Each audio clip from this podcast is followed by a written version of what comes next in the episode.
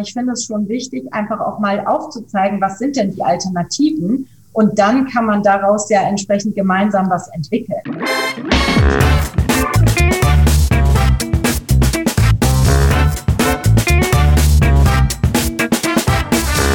Ich begrüße euch super herzlich zum Her Money Talk, dem Geld- und Karriere-Podcast für Frauen. Heute sprechen wir darüber, was viele von euch als Luxusprobleme bezeichnen würden. Es geht um die Herausforderungen, mit Größen, Geldsummen konfrontiert zu sein. Das kann ein Erbe sein, wenn ich selbst viel Geld verdiene oder wenn ich mein eigenes Unternehmen besitze. Dann wird es schnell mal komplex mit dem Geldanlegen, aber auch mit der Steuer und anderen Themen. Dabei braucht Frau dann doch mal Unterstützung und darüber spreche ich heute mit Lisa Hassenzahl. Lisa ist zertifizierte Finanzberaterin seit über zehn Jahren und hat ihren Bachelor an der Frankfurt School of Finance gemacht. Sie hat ihr eigenes Unternehmen gegründet, das nennt sich Her Family Office. Und das ist auch auf die Beratung von, insbesondere von vermögenden Frauen spezialisiert für ihre besonderen Aufgabenstellungen. Sie ist auch Listingpartner bei uns bei Her Money. Also wer da noch nicht nachgeschaut hat, findet sie dort und ihr lächelndes Gesicht. Und äh, sie ist heute endlich zu Gast bei uns im Podcast. Zunächst mal ganz herzlich willkommen bei uns, liebe Lisa. Ja, vielen Dank, liebe Anne, dass ich heute da sein darf und wir über dieses spannende Thema sprechen. Absolut. Wie kam es denn eigentlich, dass du dich auf äh, Finanzberatung ähm, vermögender Frauen spezialisiert hast? Weil wir kennen ja einige, die sagen, sie kümmern sich hauptsächlich um die Frauen, aber du musstest den noch eins draufsetzen. Wie kam's?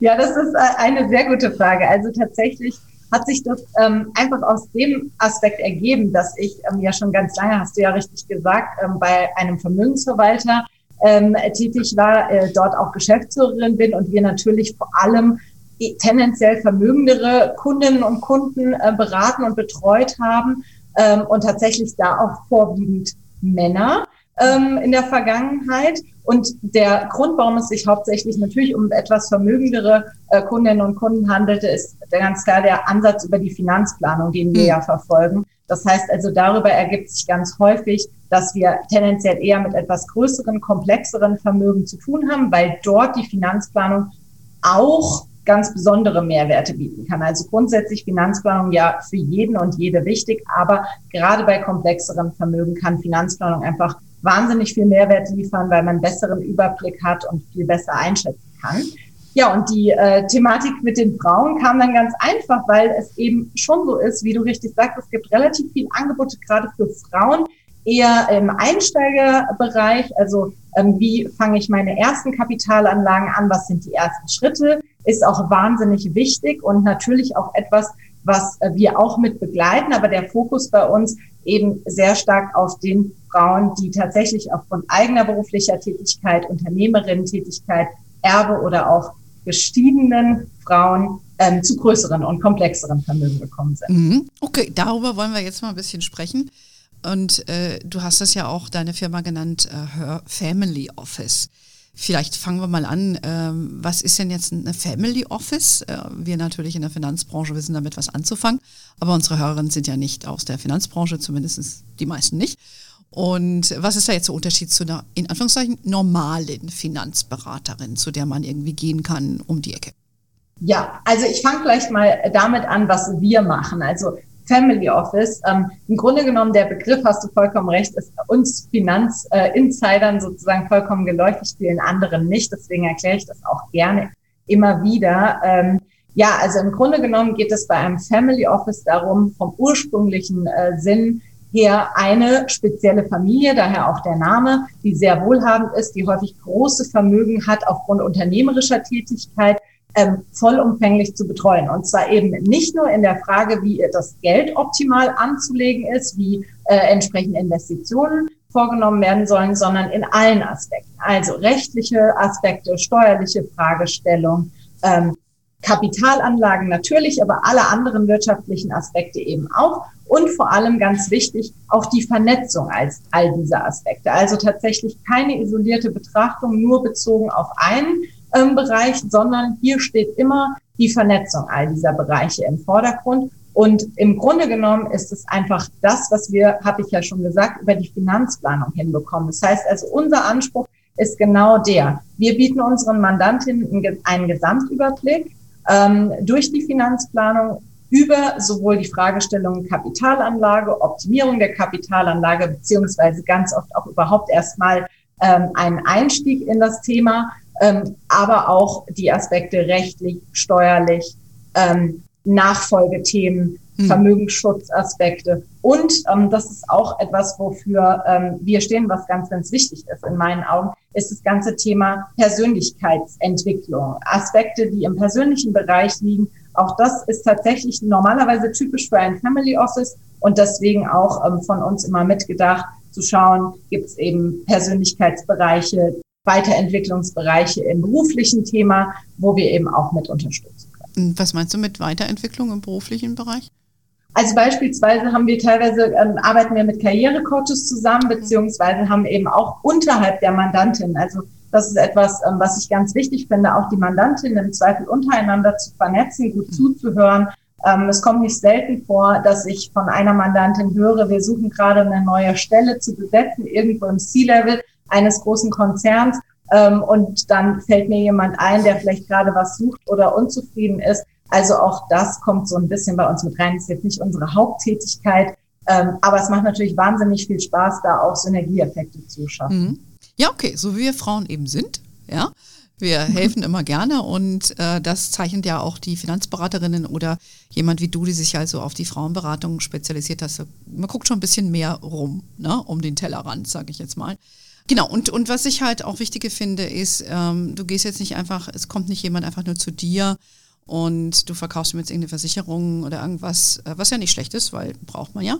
Ähm, oder viele braucht man, ähm, sondern ihr habt eben so einen umfassenden Blick, ne? wie du eben schon gesagt hast, über Recht, äh, Steuern, Geldanlagen. Das ist ja, es, Leben, Leben wird ja schon dann kompliziert, ähm, ja, wenn man nicht nur einfach 25 Euro anlegen will in einen ETF-Sparplan. Ja, das ist ja okay, das ist, das ist wichtig, das ist für viele ein Start, aber es ist eben noch viel mehr. Und ähm, Deshalb war es jetzt auch mal wichtig, dass wir heute einfach mal darüber reden, wenn jemand auch mehr Geld verdient oder so, wie man damit umgeht, weil da eben mehr Aspekte noch reinfließen. So, jetzt vielleicht mal ähm, zum Start. Ähm, was ist denn die typische Kundin, die jetzt zu dir kommt? Wie, wie muss ich mir diese Frau vorstellen?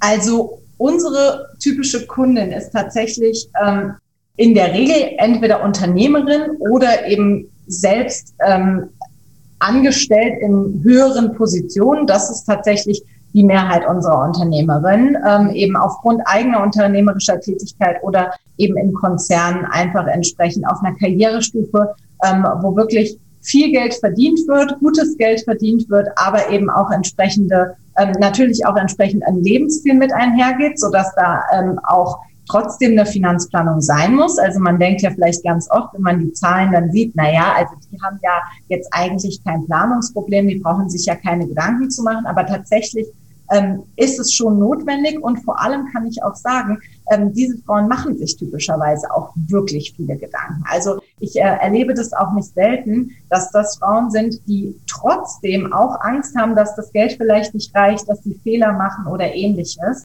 Das heißt also da auch um mal auf die Person an sich zu schließen. Es sind ähm, ganz normale Frauen, Frauen, die einfach den Anspruch haben, eine ordentliche Beratung zu bekommen, eine faire Beratung zu bekommen und die tatsächlich schon noch den Anspruch haben, wirklich verständlicherweise und vollkommen berechtigt ernst genommen zu werden mit hm. ihren Anliegen und mit ihren Fragestellungen und ähm, da eben entsprechend auch kompetente Antworten auf die jeweiligen Punkte zu bekommen und ähm, eben auch das Gefühl zu haben, man hört ihnen zu und man stellt die richtigen Fragen. Also das ist mhm. tatsächlich so die eine, ähm, die eine Kundin, die ganz, ganz häufig vorkommt. Das andere haben wir tatsächlich immer häufiger, sind Erbschaften, also Frauen, die vielleicht vorher nicht so viel Geld hatten, die auch das ist oft ja die bisschen schwierigere Situation sogar, die von eher weniger Geld oder teilweise sogar, wenn der Mann vorher das gesamte Geld verwaltet hat, dazu kommen wir ja vielleicht auch im weiteren mhm. Verlauf nochmal, welche Herausforderungen sich darstellen, ähm, die dann plötzlich zu sehr viel Geld kommen und die in die Situation kommen, dass sie eigentlich überhaupt nicht wissen, was sie tun sollen. Also wenn man sich selbst erarbeitet, in Anführungszeichen, ähm,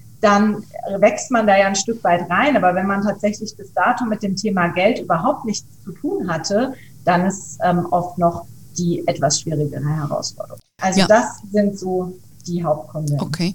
Ähm, ich könnte mir halt vorstellen, also ich finde es äh, sehr sympathisch, wie du auch gesagt hast, dass es ähm, ja auch die gleichen Probleme sind und die gleichen Ängste haben. Ähm, ob du jetzt viel, in Anführungszeichen viel, und da muss man ja auch fragen, was ist viel Geld haben oder wenig Geld, ne? weil dein, dein Lebensstandard steigt ja auch und da, da, den willst du ja auch irgendwo halten. Ne? Ähm, hast du es auch, wenn zum Beispiel Frauen zu dir kommen, die, ich sag mal, 100.000 Euro aufwärts verdienen? Das würde ich jetzt mal als sehr gut verdient äh, bezeichnen. Was, was sind denn deren typischen Themen? Fragen die dich auch so Sachen wie, ähm, also ich weiß aus meiner eigenen Zeit zum Beispiel, wenn du für eine Aktiengesellschaft arbeitest, dann kriegst du auch Aktienpakete oder ich habe das ja damals bekommen. Ähm, sind das so Sachen, da, da, kann man dich auch zu befragen, weil das man, das hat ja auch eine steuerliche Konsequenz, die nicht immer so dolle sind. Ähm, erzähl doch mal, wie, wie, wie muss ich mir das vorstellen, wenn eine, die wirklich viel verdient, ich sage jetzt mal Ü 100.000 im Jahr. Ja. Ähm, also ich sehe es übrigens genauso. Ich würde auch einschätzen, so alles, was ab, ich, also wenn man den Durchschnitt der, der Bevölkerung anschaut, dann ist es ja schon viel früher, aber in der Regel sagt man ja so ab 100.000, 120.000 Euro im Jahr ist man, sind es wirklich gute Einkommen und über, deutlich überdurchschnittlich ja. hohe Einkommen. Und ähm, es sind genau diese Punkte. Also tatsächlich, erstens ist es ganz oft so, dass die, dass die Frauen wahnsinnig dankbar sind, dass die ähm, eine Ansprechpartnerin haben, die, die sie ernst nimmt. Weil, wie gesagt, es ist, hatte ich ja eben schon mal angesprochen, ähm, oft so ein Gefühl, also ich habe auch Mandantinnen, die mir das, die mir das auch schon ganz klar so gesagt haben, die sagen, ich kann mit meinen Freundinnen teilweise einfach gar nicht darüber sprechen, weil die viel weniger verdienen als ich. Und dann kommen so Aussagen wie, na ja, wenn du nicht weißt, wohin mit deinem Geld, ich kann dir eine Bankverbindung geben oder so. Ja, also das ist zwar witzig, aber das hilft einem ja dann, wenn man sich diese Gedanken macht, einfach auch nicht weiter. Mhm. Wenn man dann das Gefühl hat, irgendwie man kann mit niemandem sprechen, ist es schon schön, wenn man da jemanden hat, der einen ernst nimmt. Und dann sind es genau diese Punkte. Also Vergütungsaspekte, ähm, auch die Frage, soll ich lieber die Aktien nehmen, soll ich ähm, die Optionen halten? Ähm, wie sieht es aus mit der betrieblichen Altersversorgung? Macht es für mich Sinn? Macht es für mich keinen Sinn? Weil es da ja auch ab gewissen, ab einem gewissen Level im Unternehmen einfach wirklich attraktive ähm, Angebote gibt. Ähm, bei einer aktuell gerade vorliegenden Mandantin ähm, sind wir gerade dabei, die Vorruhestandsregelung einfach mal komplett auszurechnen, zu schauen, ähm, macht das Sinn, wie wirkt sich das aus, welche steuerlichen Aspekte, private Krankenversicherung etc. sind da zu berücksichtigen. Ähm, also das ist, das sind auf jeden Fall typische Fragestellungen. Dann eben natürlich auch die Frage, wann kann ich denn in den Ruhestand gehen? Beziehungsweise auch ganz oft, dass Frauen in gewissen Positionen, also bei Unternehmerinnen sowieso, aber auch bei Frauen, die in, in Unternehmen eine gewisse Hierarchieebene erreicht haben, das kennst du ja von dir oder von Freundinnen sicher auch, ähm, die sagen, naja, wenn ich in Ruhestand gehe, dann mache ich ja nicht mehr nichts, sondern natürlich mache ich danach noch irgendwas. Ich möchte mein Wissen weitergeben und so weiter, aber ab wann kann ich mir das denn leisten, mhm. vielleicht weniger aktiv zu arbeiten oder ganz oft auch die Aussage, naja, also ähm, ich möchte lieber machen, was mir wirklich Spaß macht und ich verdiene halt dafür ähm, irgendwie nur noch die Hälfte oder ein Drittel oder wie auch immer von meinem jetzigen Gehalt. Mhm. Ähm, aber natürlich auch bis hin zu den ganz klassischen Themen Versicherungen, ähm, Gesamtüberblick. Also ganz oft, oft haben diese Frauen ja auch wahnsinnig viele Versicherungen, ähm, teilweise einfach auch abgeschlossen, damit sie ihre Ruhe hatten. Ja, weil natürlich, wenn man so viel verdient, kriegt man auch immer wieder Berater äh, an die Hand oder äh, kommt eben zu Beratern, die ähm, eben einfach wahnsinnig viele ähm, Aspekte auftun. Man ist sich dann vielleicht nicht so sicher, okay, brauche ich das jetzt wirklich? Naja, gut, ich schließe es mal ab, weil sicher ist sicher. Mhm. Ähm, also ganz oft ist tatsächlich die erste Aussage, ich brauche unbedingt mal einen Überblick, ich weiß überhaupt nicht, wo ja. ich stehe. Also ich äh, hätte mir gewünscht, dass ich, äh, als ich so Mitte 30 war, so eine professionelle Sparingspartnerin, die so eine Kompetenz und auch noch sympathisch und empathisch ist, gehabt hätte, weil ich habe ja auch, äh, ist ja keine Geheimniskarriere gemacht und habe auch äh, immer dann auch viel Geld verdient. Und da wirst du wirklich mit diversen Themen konfrontiert. Ne? Da musst du dann immer für dich abwägen, wie geht das? Und äh, bei mir gab es eben nur die Wahl, zur Bank zu gehen und ähm, ja, und dann kriegst da bekamst du dann einfach irgendwie eine Vermögensverwaltung verkauft, als, als ob ich die gebraucht hätte, ne? Ähm, ja. als jemand, die in der Branche ja. arbeitet. Aber ich glaube, das sind schon komplexe Fragestellungen. Äh, vielleicht mal konkret, jetzt nehme ich mal mein 35-jähriges Ich ähm, und, und sage, ich habe keine Ahnung, 100.000 100 Euro und ich kriege einen Bono, Bonus. Äh, was, was errätst du so einen Frauen, was sie dann prinzipiell machen sollten? Vielleicht auch, soll, rätst du dazu einem Immobilienerwerb auch? Oder was, was, was sind da deine Kernempfehlungen für die Normalo gut verdienende, in Anführungszeichen, Frau. Ja, also tatsächlich, wie sollte es auch anders sein? Also wenn, wenn man mich fragt, ist immer der erste Schritt, Finanzplanung hilft wahnsinnig weiter. Ja, mhm. weil äh, die Frage ist natürlich, und deswegen ähm, ist, das, ist das ja auch so ein schönes Instrument, ähm, dann werden viele Dinge weniger Meinung, sondern mehr Fakt. Also wenn ich mir einfach mal anschaue, wie sieht denn meine aktuelle Situation aus? Wie, wie setzt sich denn mein bisheriges Vermögen zusammen? Und selbst wenn man sagt, naja, ich habe doch eigentlich nichts. Ganz oft ist es so, ja. Also selbst wenn Frauen sagen, ja, ich habe, das ganz einfach, ich habe nur 100.000 Euro auf dem Konto muss man sagen, naja, so einfach ist es ja nicht, weil es gibt vielleicht doch schon eine betriebliche Altersversorgung, es gibt die gesetzliche Rente oder Versorgungswerkanwaltschaft, bei denen es einfach auch mal darum geht, ein Gefühl dafür zu bekommen, was welche Charaktereigenschaften haben denn diese Bestandteile in meinem Vermögen, die ja durchaus da sind, ähm, denn eigentlich und was bedeutet das für künftige Entscheidungen? Das heißt also, da ähm, hilft es auf jeden Fall einfach mal einen Plan zu machen und zu gucken, okay, wo, wo stehe ich denn eigentlich? Aber tatsächlich ähm, also grundsätzlich finde ich immer, es hilft wahnsinnig, wenn man gerade auch mit 35, wenn man sich eine gewisse Flexibilität erhält. Ähm, also vielleicht nicht unbedingt irgendeine Versicherung abschließt aus rein steuerlichen Gründen. Ja, das ist ja ganz oft etwas, was direkt auffällt, was einem natürlich auch ins Auge springt. Man zahlt wahnsinnig viel Steuern und denkt so, hm, okay, wie kann ich das denn reduzieren? Aber grundsätzlich auch für alle anderen Themen ist immer die Aussage, rein steuerlich motivierte Strukturierung und an Kapitalanlage im weitesten Sinne war noch nie eine gute Idee, ist mm. in der Vergangenheit schon oft schief gegangen. Und es hat sich auch heute nicht verändert, ja. Ähm, also von daher, ähm, ich finde tatsächlich flexibles Vermögen aufbauen in Form von Wertpapierdepots ist tatsächlich nie ein Fehler. Immobilienerwerb ist auf jeden Fall, je nachdem, wo man wohnt, wenn man was Vernünftiges bekommt zu einem ordentlichen Preis, auch eine gute Idee, aber tatsächlich hindert ja oft das, ähm, das, das Wertpapiervermögen auch nicht an einem Immobilienerwerb, weil man im Zweifel das Ganze über einen entsprechenden Kredit gegenfinanzieren kann, beziehungsweise ähm, das, das Depot dann im Zweifel auch als Sicherheit ein. Mhm. Also ähm, ich finde immer, Flexibilität ähm, und eigene Entscheidungsfreiheit geht auf jeden Fall vor Steueroptimierung und äh, irgendwelchen Dingen in der Zukunft. Mhm. Da kann ich dir nur bei, äh, da kann ich dir nur zustimmen, weil da hat man ja genügend gesehen in der Vergangenheit was übrigens auch von irgendwelchen Steuerberatern verkauft wird, irgendwelche Schiffsmodelle und so und sowas, ja. ja die dann implodiert sind und so weiter. Also finde ich ein guter Rat. Aber man merkt natürlich auch, dass du ein Financial Planner bist. Ich kenne das ja aus den USA, die diesen holistischen äh, Blick haben auf, auf, auf das Vermögen oder ne, dein, dein Ansinnen. Ja. Und das finde ich wichtig, dass du nicht nur ein Ding behandelst. Hm, Jetzt nehmen wir mal ähm, die, die Unternehmerin. Ich nehme mich natürlich jetzt auch als Beispiel, weil ich bin das ja jetzt auch. Ja. Ne? Das ist so praktisch ja, für mich, dass ich heute mit dir reden darf. Ich höre genau zu. Äh, also die 35 habe ich ja schon hinter mir gelassen. Aber jetzt nehmen wir doch mal die Unternehmerin, die, die ja selber Vermögen erwirtschaftet äh, oder hofft, äh, das zu tun. Ähm, was, was haben, ergeben sich denn dafür für Fragestellungen von, von solchen Frauen, die kommen und vielleicht noch arbeiten oder vielleicht überlegen, auszusteigen. Es gibt ja verschiedene Sachen dann, ne? Ja, ja, also da, das ist, das ist in Anführungszeichen immer so ein bisschen die Königsdisziplin der Finanzplanung, Unternehmerinnenfinanzplanung, weil es auf der einen Seite eben extrem komplex ist, aber wo es komplex ist, ist natürlich auch spannend und es äh, gibt Gestaltungsmöglichkeiten. Und äh, das ist bei der Unternehmerinnenfinanzplanung eben ganz besonders gegeben. Das heißt also, das fängt, wenn wir jetzt mal einfach chronologisch ähm, vorangehen, ist im Grunde genommen ja so, dass es schon mal darum geht, ist die Unternehmensform richtig gewählt? Also ähm, passt die vielleicht am Anfang mehr oder weniger in Anführungszeichen zufällig gewählte Unternehmensform oder man hat halt einfach als Einzelunternehmerin mal angefangen, noch zum aktuellen Geschäftsmodell in Kombination ähm, damit verbunden natürlich Haftungsrisiken hm. ähm, und eben auch auf die weitere Planung. Also du hattest es jetzt eben angesprochen, wenn ich vielleicht auch perspektivisch überlege, mein Unternehmen im Rahmen der Unternehmensnachfolge einfach weiterzugeben. Also sei es jetzt komplett zu verkaufen oder mir Geschäftspartnerin oder also ähm, Anteilseignerin mit reinzunehmen, ähm, dann macht es natürlich wahnsinnig viel Sinn,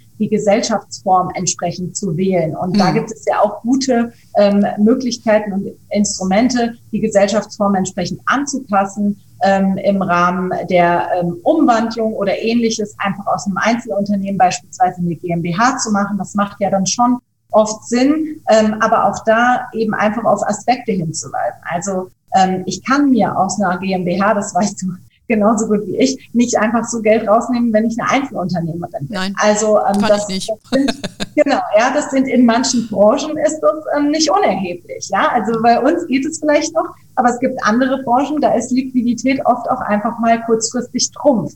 Mhm. Und ähm, das sind Aspekte, ähm, da wirklich zu schauen, okay, was macht das ähm, von, von der Systematik her und wie, wie macht es Sinn? Und da sind wir dann auch gleich beim nächsten Thema. Also in dem Moment, in dem ich eben einfach zwei getrennte Sphären schaffe, dass ich sage, ich habe ein Betriebsvermögen und ich habe ein Privatvermögen, dann wird es auch wahnsinnig spannend, weil dann kann ich Kapitalanlage auch dahingehend optimieren.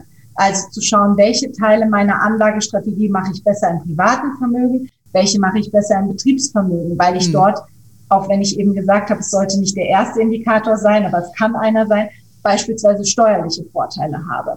Ähm, also da wirklich zu schauen, was macht in welchem Bereich Sinn, aber auch da wieder welche Nebenaspekte kommen, äh, kommen auf bis hin. Und das sind auch ganz wichtige Themen für jede Frau, aber gerade auch für Unternehmerinnen.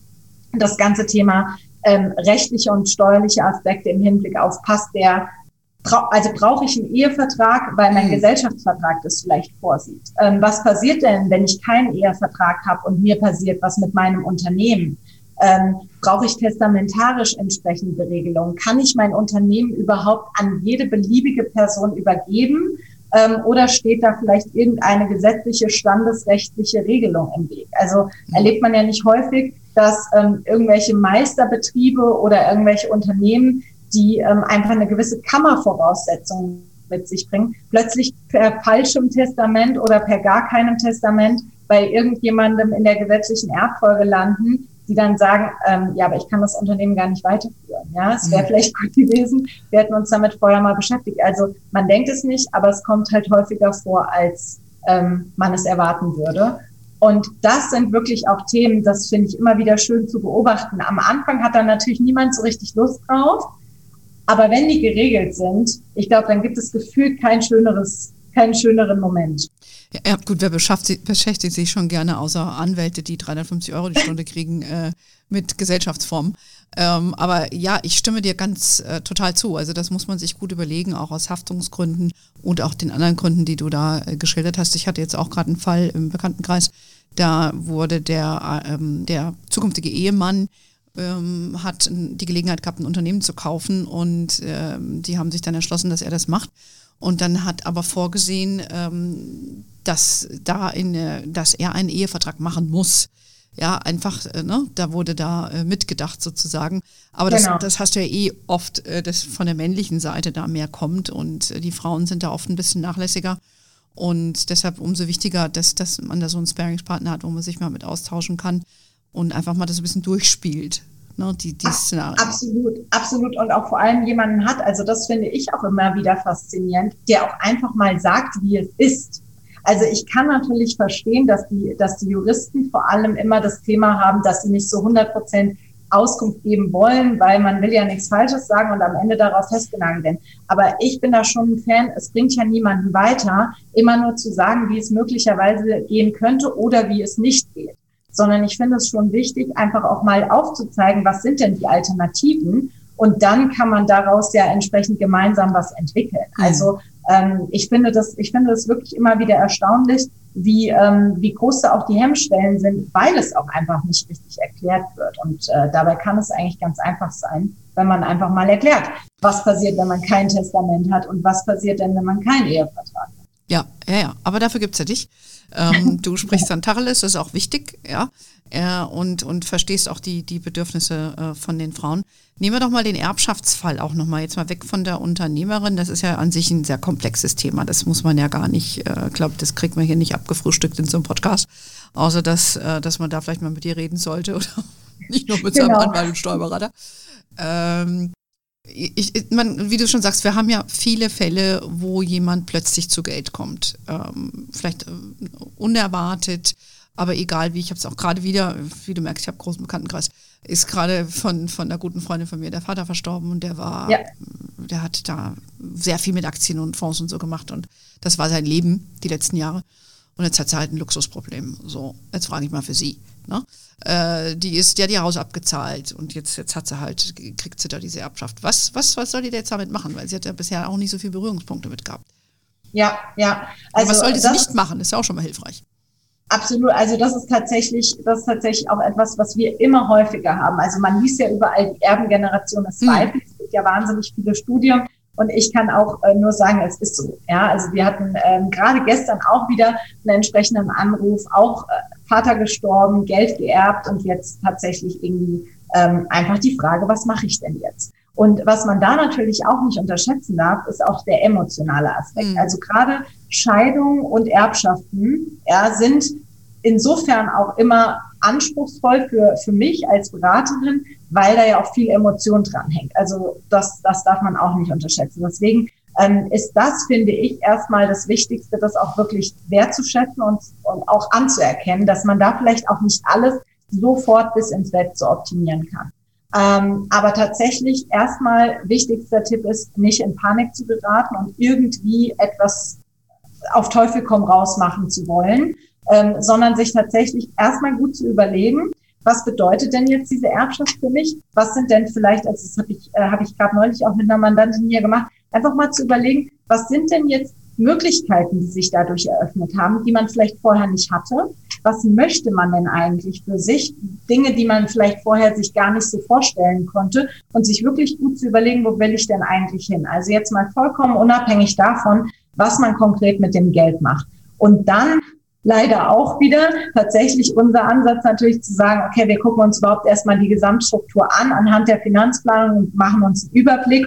Ähm, aber tatsächlich, also ich finde, gerade wenn man Geld geerbt hat, ähm, was man auch in dem Ausmaße vorher vielleicht nicht hatte, man sollte definitiv nicht zu risikoreich damit umgehen, sondern man sollte schon schauen, dass man es im Grunde genommen so behandelt, als wäre es das eigene Geld, ähm, aber gleichzeitig auch schon annimmt, dass es jetzt einem selbst gehört. Also das heißt, wirklich in angemessener Art und Weise ins Risiko gehen, auch hier eher tatsächlich ein bisschen Liquidität ähm, bewahren, anstatt jetzt irgendwelche, irgendwelche sehr langfristigen Investitionen zu tätigen, weil sie vielleicht irgendwie höhere Renditen versprechen. Das erlebe ich auch ganz oft, dass dann plötzlich irgendwelche, irgendwelche Beteiligungen ähm, auf den Tisch kommen, weil man irgendwie nicht so richtig sicher ist, ob man in der Kapitalanlage äh, sich, sich gut genug auskennt. Ähm, also da finde ich tatsächlich, man sollte einfach weiterhin den gesunden Menschenverstand anwenden und ähm, sehr sich im Zweifel halt wirklich auch einfach an jemanden wenden, dem man vertraut. Mhm. Weil das ist natürlich auch ein Punkt, ähm, das ist, das ist für viele Berater natürlich auch einfach ein sehr leichter, eine sehr leichte Konstellation. Mhm. Jemand, der vorher noch nicht so viel Geld hatte, dann äh, eben entsprechend in was zu drängen, was vielleicht nicht unbedingt so passt. Ja, das ist nicht einfach Vertrauen, spielt dann eine große Rolle. Ähm, ja, also ich kriege dann, weil ich halt die, meine Bekannten und Freunde wissen, dass ich in dem Bereich arbeite, kriege ich da öfter Anfragen nach vertrauenswürdigen ja. äh, Personen. Ich überlege mir auch immer genau, wen ich dann empfehle, ähm, weil man will ja auch, dass die Leute da in guten Händen sind. Ähm, es gibt dann viele Opportunisten halt auch, ne? gerade bei manchen Häusern ne, die dann die Geldglocken äh, klingeln hören und da, das mag ich dann nicht, ne, oder die dann nur ihr Schema F ähm, empfehlen. Also ich hatte ja. einen anderen Fall von einem sehr, sehr vermögenden Freund von mir und ähm, die sind bei einem gestandenen Bankhaus gewesen und dann haben sie mir den Vorschlag gezeigt. Ich bin da fast vom Glauben gefallen. Dann habe ich gesagt, wie kann das sein? Ich war wirklich persönlich entsetzt, ähm, was, was da äh, vorgeschlagen wurde. Also ja. ähm, da ist wirklich ein bisschen selber denken hilfreich, sich aufschlauen, wichtig und ähm, vielleicht zu jemand wie dir jetzt zu gehen. Also ich, ich empfehle dich jetzt nur, weil wir natürlich jetzt das Gespräch haben, das ist ja klar. Ja. Äh, aber ja. du bist ja so, äh, weil wir jetzt auch darüber reden. Ähm, aber vielleicht sag auch mal, was es kostet, wenn man zu dir geht, weil du kannst ja auch nicht äh, umsonst das machen, ist auch klar. Was muss man denn so erwarten, was das kostet? Absolut, absolut. Also vielleicht noch ein ganz kurzer, ein ganz kurze Ergänzung zu dem, was du gerade gesagt hast. Also absolut richtig, da wirklich auch ein bisschen einfach eigenen, eigenes Denken walten lassen, ähm, aber sich wirklich auch auf das eigene Bauchgefühl verlassen. Also da tatsächlich, das erlebe ich nämlich auch weil du es gerade mit dem Bankhaus gesagt hast. Gerade Menschen, die ähm, vielleicht vorher selbst nicht so viel Geld hatten oder also äh, ne, je nachdem, wie groß die Erbschaft ist. Aber Fakt ist, man hat dann oft auch das Gefühl, man war dann bei einer Bank und die haben sich irgendwie Mühe gegeben oder man war bei einem Berater und der oder die hat sich wahnsinnig viel Mühe gegeben und es wurde sicher Zeit für mich genommen und so weiter ähm, und jetzt muss ich irgendwas tun. Mhm. Also da nicht in diese Situation drängen lassen, sondern es ist das gute Recht, sich auch ein oder zwei Angebote einzuholen und sich einfach, wenn man kein gutes Bauchgefühl hat, auch davon zu verabschieden und zu sagen, gut, nee, das möchte ich jetzt nicht, weil es hat sich irgendwie nicht richtig angefühlt. Also das finde ich ähm, auch einen ganz wichtigen Punkt, ja. weil gerade wir Frauen, also ich kenne es von mir selbst auch, man hat dann irgendwie so das Gefühl, man müsste jetzt irgendwas machen ähm, da muss ich sagen, also ich selbst bin ja auch manchmal in der Situation. Ja, man investiert als Beraterin irgendwie Zeit ähm, und dann, dann kommt es eben nicht zustande, weil man entweder vielleicht auch selbst sagt, okay, das passt nicht, oder weil, ähm, weil andere Aspekte dazu führen. Also das äh, vielleicht, vielleicht noch so ein Punkt. Und da sind wir ja tatsächlich dann auch direkt bei der Vergütung.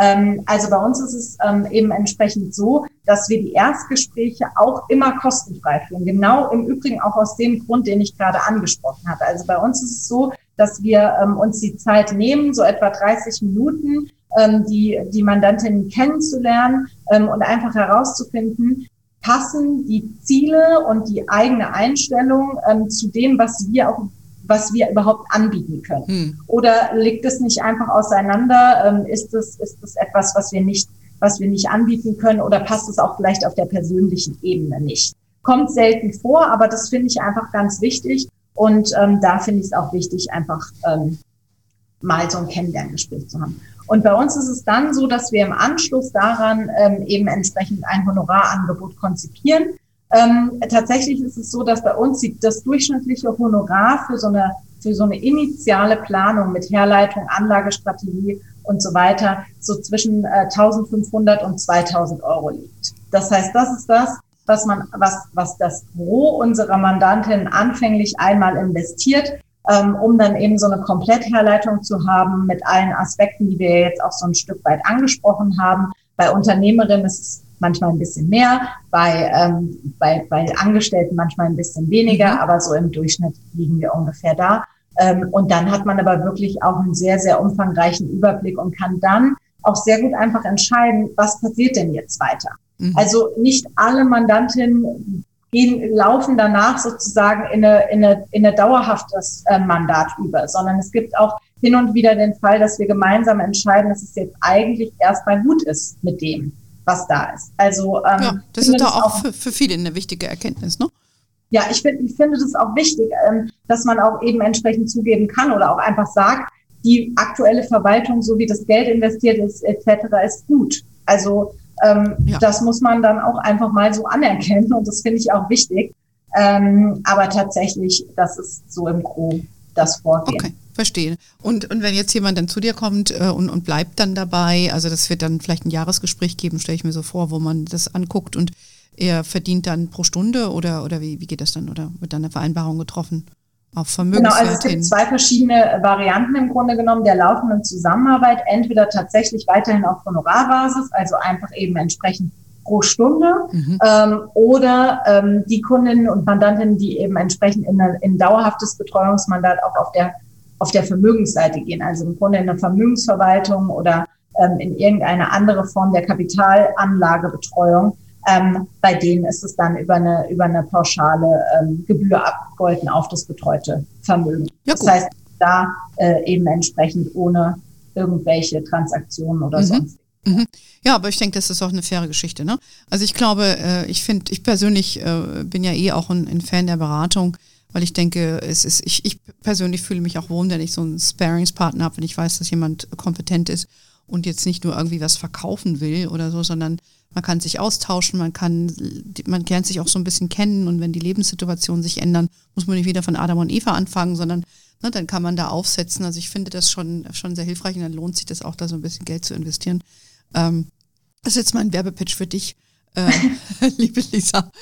Ähm, ja, also ich fand das jetzt schon mal sehr aufschlussreich. Ich hoffe, ihr, ihr konntet da ein bisschen was mitnehmen. Möchtest du noch abschließend ähm, einen Tipp an die Damen geben? Die haben, glaube ich, schon viele bekommen von dir.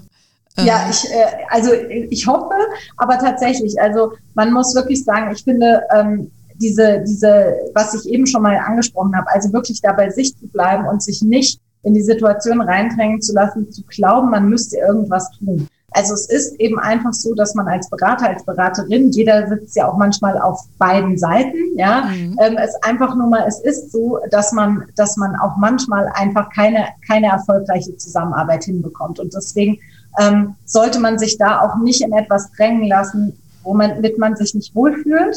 Ähm, gleichzeitig ähm, finde ich aber auch, man muss natürlich irgendwann mal eine Entscheidung treffen. Deswegen ähm, da wirklich einfach etwas wählen, bei dem man das Gefühl hat, es ist nachvollziehbar für einen. Ähm, man fühlt sich damit gut.